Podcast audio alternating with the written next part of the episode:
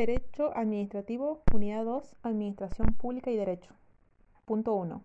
Administración Pública y Derecho, concepto de administración pública, distintas concepciones, el Estado de Derecho, modos de sometimiento de la administración al derecho, el régimen anglosajón, Inglaterra y Estados Unidos.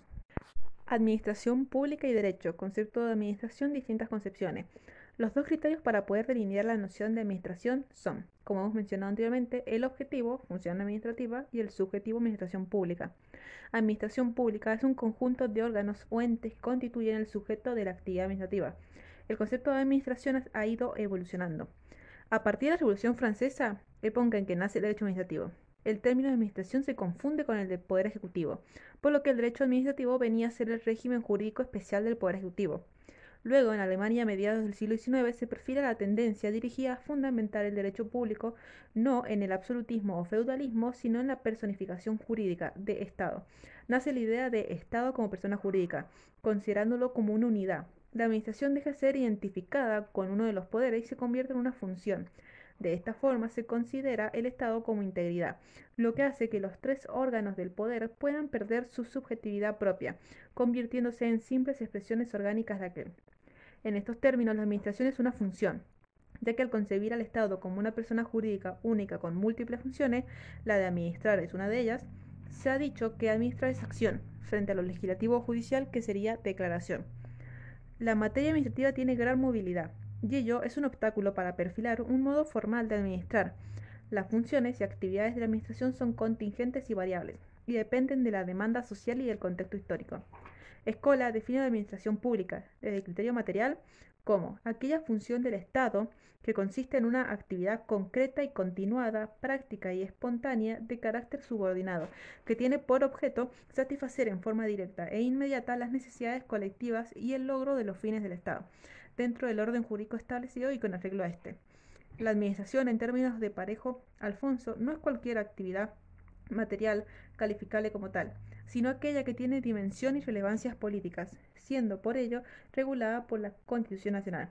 Por ello podemos decir que la administración pública es subjetivamente un poder y objetivamente un ordenamiento, uno de los poderes ordenamientos constituidos desde y por la norma fundamental. Punto 2. Derecho público y derecho privado, criterios de distinción, el régimen administrativo, las potestades administrativas derecho público y derecho privado, criterios de distinción, el régimen exorbitante como nota peculiar del derecho público. Sena Casagane que el, el, problema de la distinción entre derecho público y privado todavía continúa sin ser resuelto en la teoría general del derecho. La obtención de algún criterio de clasificación se torna necesaria como elemento previo a la noción de derecho administrativo y se justifica en el terreno de la interpretación y aplicación de normas. Se ha sostenido, entre muchos, los siguientes criterios. A. El más tradicional es el criterio de interés, que asigna el campo de derecho público a los intereses generales, colectivos o sociales, y del privado a los intereses particulares. B. El criterio de los sujetos de la relación refiere al derecho público a hipótesis de que intervenga el Estado y privado cuando existen relaciones entre particulares. C. El denominado de subordinación o coordinación de las normas postula eh, al derecho público como el que regiría las relaciones de subordinación, que traduce una desigualdad entre las partes, y el privado predominaría las relaciones de coordinación. D el de los repartos autónomos autoritarios, también denominado de la obligatoriedad de la libertad. Postula al derecho público como la parte del ordenamiento jurídico que regula los repartos de autoridad, eh, los repartos de autoritarios, obligatoriedad, y el derecho privado a los repartos autónomos, donde las partes están de acuerdo. E, por último, se ha identificado el derecho público con la realización de la justicia distributiva y legal o general. En síntesis, se debe abandonar la búsqueda de un criterio uniforme y universal de diferenciación entre el derecho público y privado, ya que no se trata de una clasificación a priori, sino de analizar la realidad jurídica concreta en cada caso y la que determine el derecho positivo de cada país, considerándose la preeminencia del interés social sobre el interés privado la situación del sujeto estatal y su fines, como también la interorgánica e interadministrativas de los órganos y entes estatales. Esto traerá como efecto la presencia de un régimen jurídico exorbitante del derecho privado, que no se agota en la prerrogancia de coacción. Concluyendo, la utilidad de la distinción entre derecho público y privado se refleja positivamente en la técnica jurídica que distingue a persona de derecho público y privado, B, régimen de los actos administrativos y de los actos jurídicos privados, C, régimen de los contratos públicos y privados, D, domicilio público privado, E. Derechos subjetivos públicos y privados. Y F. Régimen jurídico de los funcionarios y empleados públicos y dependientes regidos por el derecho laboral, etc. Punto 3. Potestad sancionatoria. Sanción administrativa, concepto, naturaleza, elementos, concurrencia y clasificación. Potestad sancionatoria. Es la que ejerce el poder disciplinario o correctivo. Ejemplo, sustanciar un sumario administrativo e imponer una sanción a un empleado público. Sanción administrativa, concepto. Es el medio indirecto con que cuenta la Administración para mantener la observancia de las normas, restaurando el orden jurídico violado y evitar que puedan prevalecer los actos contrarios a derecho. Su finalidad última es la de garantizar el mantenimiento del orden jurídico mediante la represión de todas aquellas conductas contrarias a él. Para esto, el Estado cuenta con las vías coactivas administrativas necesarias. La autoridad pública está facultada por el orden jurídico para disponer sanciones administrativas correspondientes a infracciones jurídicas de igual naturaleza. Ejemplo, en materia fiscal, aduanera, previsional, disciplinaria, policial, etc. Para Suay Rincón puede ser definida como cualquier mal infringido por la administración a un administrado como consecuencia de una conducta ilegal, a resueltas de un procedimiento administrativo y con una finalidad puramente represoria. Naturaleza. La decisión por la cual la Administración impone una sanción es un acto administrativo típico. No hay actividad jurisdiccional en la imposición de una sanción administrativa, en razón de que a. Ellas imponen ejercicio de función administrativa. B. En ningún caso se produce una contienda. Y C. El acto administrativo de sanción puede ser objeto de impugnación administrativa. Elementos.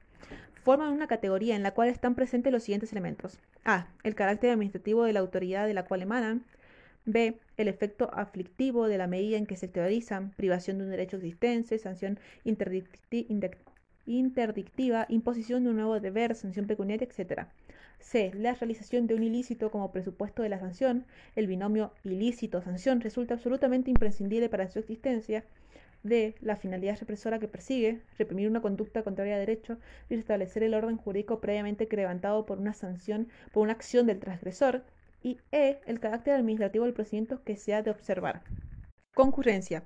Un solo hecho o acto puede, ser a, puede a la vez infringir diversos órdenes jurídicos, en cuyo caso pueden concurrir sobre él diversas sanciones jurídicas, que tienden a satisfacer variados bienes jurídicos que afectados por la conducta reprochable de la gente, a saber, a. Sanciones administrativas entre sí. Las contravencionales son compatibles con las disciplinarias. Sobre un mismo sujeto y por un mismo hecho pueden recaer ambas sanciones, en un caso como funcionario y en otro como administrado, sin que sea vulnerado el principio no bis in idem. B. Sanciones administrativas con sanciones judiciales. Si un funcionario infringe el orden administrativo y ello al mismo tiempo constituye un delito, pueden quedar simultáneamente sometidos a un sumario administrativo y a un proceso penal. Son dos órdenes de competencia, con independencia funcional, distintos procedimientos, competencia, calificación legal de las infracciones y de las sanciones aplicables, y distinta valoración jurídica en cada caso. Clasificación. Podemos clasificarlas teniendo en cuenta A. La naturaleza de la infracción y el bien tutelado por el derecho, en cuyo caso hablaremos de sanciones civiles, penales, laborales y administrativas. B. La autoridad de aplicación de la sanción en razón de la función que ejerce el órgano competente, titular del poder punitorio, pudiendo en este caso hablar de sanciones judiciales o administrativas. En esta clasificación hay que tener en cuenta, por un lado, cualquier órgano del Estado que puede imponer una sanción administrativa, no solo el órgano administrador, sino también el legislativo o el judicial en ejercicio de función administrativa. Por otro lado, una sanción impuesta por la Administración y luego confirmada o anulada por el órgano judicial no cambia su carácter administrativo. A su vez, las sanciones pueden ser clasificadas en disciplinarias, pueden ser correctivas, amonestaciones, apercibimiento, multa, suspensión de cargo, expulsivas, cesantías, remoción, exoneración o destitución y represivas como el arresto. B. Contraversionales. Pueden ser de, finanzas, derechos represivos tributario, fiscal y aduanero, como, eh, como el comiso, retención, caducidad, publicidad de nombres de infractores, y de policía como el derecho represivo penal, el arresto de la multa, la clausura, la inhabilitación y el retiro de permiso, etc. Punto 4. La administración frente a la ley y el particular frente a la administración, situaciones jurídicas subjetivas del particular frente a la administración, derecho subjetivo, interés legítimo e interés simple, intereses difusos o de incidencia colectiva, intereses individuales homogéneos, derecho al consumidor, acciones colectivas, Código Civil y Comercial de la Nación, artículo 14, Constitución Nacional, acciones colectivas, artículo 42 y 43, Ley de Defensa del Consumidor, número 24.240, 26.361, artículos 52, 53, 54 y 55. La administración frente a la ley. Principio de legalidad. Uno de los principios del Estado de Derecho es la sumisión de la totalidad de los actores sociales a la ley Todo individuo, corporación, ente, el Estado mismo como persona jurídica están sometidos a la ley. La administración frente a la ley y esa es la principal garantía del sistema republicano y democrático de derecho. Toda actividad del Estado debe ser razonable y lo no razonable excede lo constitucional. Lo razonable es lo opuesto a lo arbitrario e injusto, sería lo justo, lo proporcionado, lo equitativo. Toda actividad del Estado debe ser razonable y sólo así producirá efectos jurídicos válidos, según Sarmiento García y Petra Recarbarren. De este principio de legalidad surgen derivaciones jurídicas. 1. Normativa jurídica. Toda la actividad de administración debe encontrar siempre su sustento en normas jurídicas, cualquiera sea su fuente, Constitución Nacional, ley, reglamento. 2. Jerarquía normativa. Ninguna norma o acto de un órgano o funcionario inferior podrá dejar sin efecto el acto de un funcionario u órgano superior. Las instrucciones u órdenes del superior no pueden ser rectificadas o dejadas sin efecto por el inferior. 3. Igualdad jurídica. La Administración no puede actuar desigualmente, concediendo prerrogativas o privilegios a algunos y negándose a otros. Artículos 16, 18 y 99, inciso 2 de la Constitución Nacional.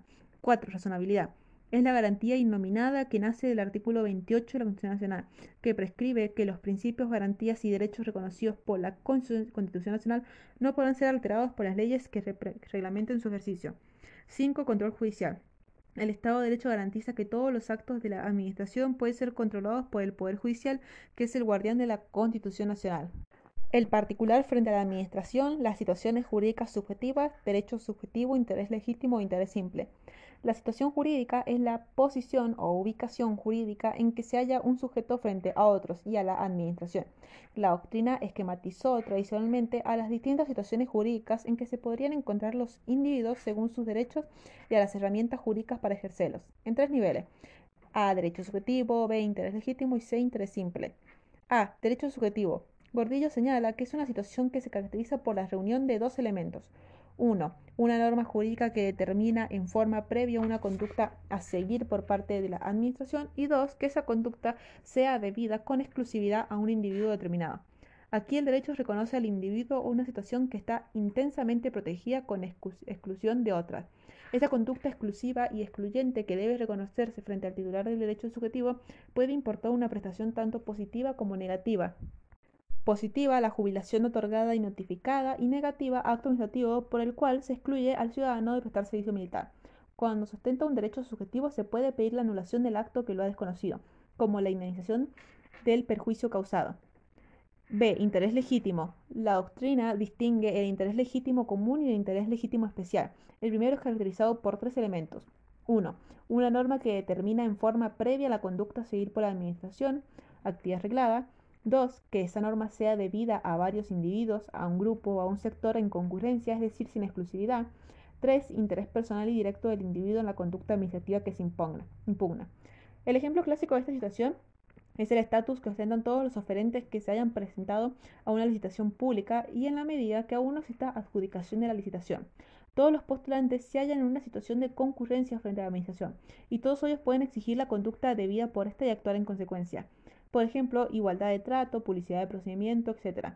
En este momento que se adjudica la licitación ya no existirá un trato, ya no existirá en estos derechos eh, en concurrencia, sino que esta situación se transformará a partir de entonces en un verdadero derecho subjetivo, al encontrarse particularizado e individualizado en relación con un titular. El interés legítimo especial requiere, 1. que no haya una norma que predetermine una conducta por parte de la Administración, ausencia de actividad reglada, por lo que solo existirán los límites elásticos de la actividad discrecional, razonabilidad, buena fe, no división del poder. 2. Una situación que puede ser tanto de exclusividad como de concurrencia. Y 3. Interés personal y directo del sujeto interesado. En este caso es interés del sujeto activo o de varios sujetos en concurrencia, que la Administración no viole sus límites elásticos, es decir, que actúe dentro de los parámetros que le impone la actividad discrecional. Ese interés distinto del común en la medida en que en el segundo existe actividad reglada, la que no existe lo que, la que no existe en el interés especial, y en este puede haber situaciones de exclusividad, mientras que en el común no. C. Interés simple. Es el interés que tiene todo individuo en la buena marcha y prosperidad de su comunidad. Ha sido también denominado simple interés o intereses difusos. Es el interés de todo ciudadano que se cumple y respete la ley. Y se caracteriza por la ausencia de interés personal y directo del interesado. Basta con el mero interés genérico en que se respete el ordenamiento jurídico. Tradicionalmente es la denuncia eh, el medio para proteger esta situación. Actualmente, después de la reforma del 94, se ha otorgado legitimación procesal activa para interponer acción de amparo a quien ostente un interés difuso en las materias donde esté comprometido el medio ambiente, la competencia, el usuario o los consumidores, como los derechos de incidencia colectiva en general. Derechos de incidencia colectiva. Se trata de cuestiones que no son atinentes a una persona en particular, sino a muchas que conforman una colectividad que pueden verse afectadas. Fuentes tenemos el artículo 43 de la Constitución Nacional, toda persona puede interponer acciones expedita y rápida de paro siempre que no exista otro medio judicial más idóneo contra todo acto u omisión de autoridades públicas o de particulares que en forma actual o eminentemente lesione, restrinja, altere o amenace con arbitrariedad o ilegalidad manifiesta derechos y garantías reconocidos por esta Constitución, un tratado o una ley. En el caso el juez podrá declarar la inconstitucionalidad de la norma en que se funde el acto u omisión lesiva podrá interponer esta acción contra cualquier forma de discriminación y en lo relativo a los derechos que protegen al ambiente, a la competencia, al usuario y al consumidor, así como a los derechos de incidencia colectiva en general, al afectado, al defensor del pueblo y las asociaciones que propendan a esos fines, registradas conforme a la ley, la que determinará los requisitos y formas de su organización. Toda persona podrá interponer esta acción para tomar conocimiento de los datos a ellas referidos y de su finalidad que consten en registros o bancos de datos públicos, a los privados destinados a proveer informes y en caso de falsedad o discriminación para exigir la supresión, rectificación, confidencialidad o actualización de aquellos. No podrá afectarse el secreto de las fuentes de información periodística. Cuando el derecho lesionado, restringido, alterado o amenazado fuera la libertad física o en caso de agravamiento ilegítimo en la forma o condiciones de detención o en la desaparición forzada de persona, la acción de habeas corpus podrá ser interpuesta por el afectado o por cualquiera en su favor y el juez resolverá de inmediato aún durante la vigencia del estado de sitio. Artículo 14 del Código Civil Comercial. Derechos individuales y de incidencia colectiva. En este código se reconocen A. Derechos individuales. B. Derechos de incidencia colectiva. La ley no ampara el ejercicio abusivo de los derechos individuales cuando puede afectar al ambiente y a los derechos de incidencia colectiva en general. La definición de derechos de interés colectivo a partir de la reforma constitucional. Es indiscutible la existencia de derechos de incidencia colectiva presupone la afectación de un grupo de personas. La cuestión radica en determinar en qué casos la afectación de los derechos de un grupo de individuos constituye una elección colectiva. Desde nuestro punto de vista, la nota característica de un derecho de incidencia colectiva es que tutela intereses colectivos de naturaleza indivisible, o que resulta imposible dividirlo en parte. De acuerdo a este criterio, el defensor del pueblo o las asociaciones se encuentran legitimados para 1. Solicitar que se retire del mercado un determinado producto. 2. Cuestionar un incremento tarifario en los servicios públicos. 3. Demandar la realización de una audiencia pública previo al dictado de un acto administrativo susceptible de afectar intereses de los usuarios de servicios públicos, entre otros. Las personas legitimadas para ejercer su tutela a partir de 1994 se encuentran legitimados para tutelar los derechos de incidencia colectivo del afectado, el defensor del pueblo y las asociaciones. Derecho del consumidor previsto constitucionalmente en el artículo 42 de la Constitución Nacional. Los consumidores y usuarios de bienes y servicios tienen derecho, en la relación de consumo, a la protección de su salud, seguridad e intereses económicos, a una información adecuada y veraz, a la libertad de elección y a condiciones de trato equitativo y digno. Las autoridades proveerán a la protección de esos derechos, a la educación para el consumo, a la defensa de la competencia contra toda forma de distorsión en los mercados, al control de los monopolios naturales y legales, al de la calidad y eficacia de los servicios públicos y a la constitución de asociaciones de consumidores y de usuarios. La legislación establecerá procedimientos eficaces para la prevención y solución de conflictos y los marcos regulatorios y los servicios públicos de competencia nacional, previendo la necesaria participación de las asociaciones de consumidores y usuarios y de las provincias interesadas en los organismos de control. ¿Dónde surgen? 1. Los derechos consumidor-usuario. 2 determina las obligaciones del Estado, protege esos derechos, educar a la población, defender a la competencia, controlar los mercados monopólicos y la eficacia de los servicios y promover la creación de asociaciones de consumidores y usuarios. Incentivo a la población a participar y controlar. Tres leyes, las cuales tendrán que encargarse de prevenir o solucionar los problemas que surgen de estas relaciones comerciales y de regular los servicios públicos, permitiendo a las asociaciones de consumidores y usuarios que participen de los organismos de control y legislado específicamente en la Ley 24.240 y sus modificaciones, conocida como la Ley de Defensa del Consumidor. Se encarga de todas las cuestiones de protección y garantía a los consumidores frente a las fallas de calidad, riesgos de salud, riesgo contra la salud, publicidad engañosa, cláusulas ineficaces, términos abusivos en los contratos, formas de prestar los servicios, etc. Los artículos sobre la defensa y acciones previstas en la ley. Artículo 52. Acciones judiciales. Sin perjuicio de lo dispuesto en esta ley, El consumidor y usuario podrán iniciar acciones judiciales cuando sus intereses resulten afectados o amenazados. La acción corresponderá al consumidor o usuario por su propio derecho. A las asociaciones de consumidores y usuarios autorizados en el término del artículo 56 de esta ley, a la Autoridad de Aplicación Nacional o Local, al Defensor del Pueblo y al Ministerio Público Fiscal. Dicho ministerio, cuando no intervenga en el proceso como parte, actuará obligatoriamente como fiscal de la ley. En las causas judiciales en que tramitan en defensa de incidencia colectiva, las asociaciones de consumidores y usuarios que los requieran estarán habilitadas como listiconsortes de cualquiera de los demás legitimados por el presente artículo, previa evaluación del juez competente sobre la legitimidad de estas. Resolverá si es procedente o no, teniendo en cuenta su existencia, si existe su respectiva acreditación para tal fin de acuerdo a la normativa vigente. En caso de desistimiento o abandono de la acción de las referidas asociaciones legítimas, legitimadas, la titularidad activa será asumida por el Ministerio Público Fiscal. Artículo 53. Normas del proceso. En las causas iniciadas por ejercicio de los derechos establecidos en esta ley, regirán las normas del proceso de conocimiento más abreviado que rijan en la jurisdicción del Tribunal Ordinario competente, a menos que a pedido de parte el juez por resolución fundada y basado en la complejidad de la pretensión considere necesario un trámite de conocimiento más adecuado. Quienes ejerzan las acciones previstas en esta ley representando un derecho o interés individual podrán acreditar mandato mediante simple acta poder en los términos que establezca la reglamentación. Los proveedores deberán aportar al proceso todos los elementos de prueba que obren en su poder conforme a las características del bien o servicio, prestando la colaboración necesaria para el esclarecimiento de la cuestión debatida en juicio, las actuaciones judiciales que se inicien de conformidad con la presente ley en razón de un derecho o interés individual gozarán del beneficio de justicia gratuita. La parte demandada podrá acreditar la solvencia del consumidor mediante incidente, en cuyo caso cesará el beneficio. Artículo 54. Acciones de incidencia colectiva. Para arribar a un acuerdo conciliatorio o transacción deberá correrse vista previa al Ministerio Público Fiscal, salvo que éste sea el propio actor de la acción de incidencia colectiva, con el objeto de que se espía respecto de la adecuada consideración de los intereses de los consumidores y usuarios afectados. La homologación requerirá de auto fundado.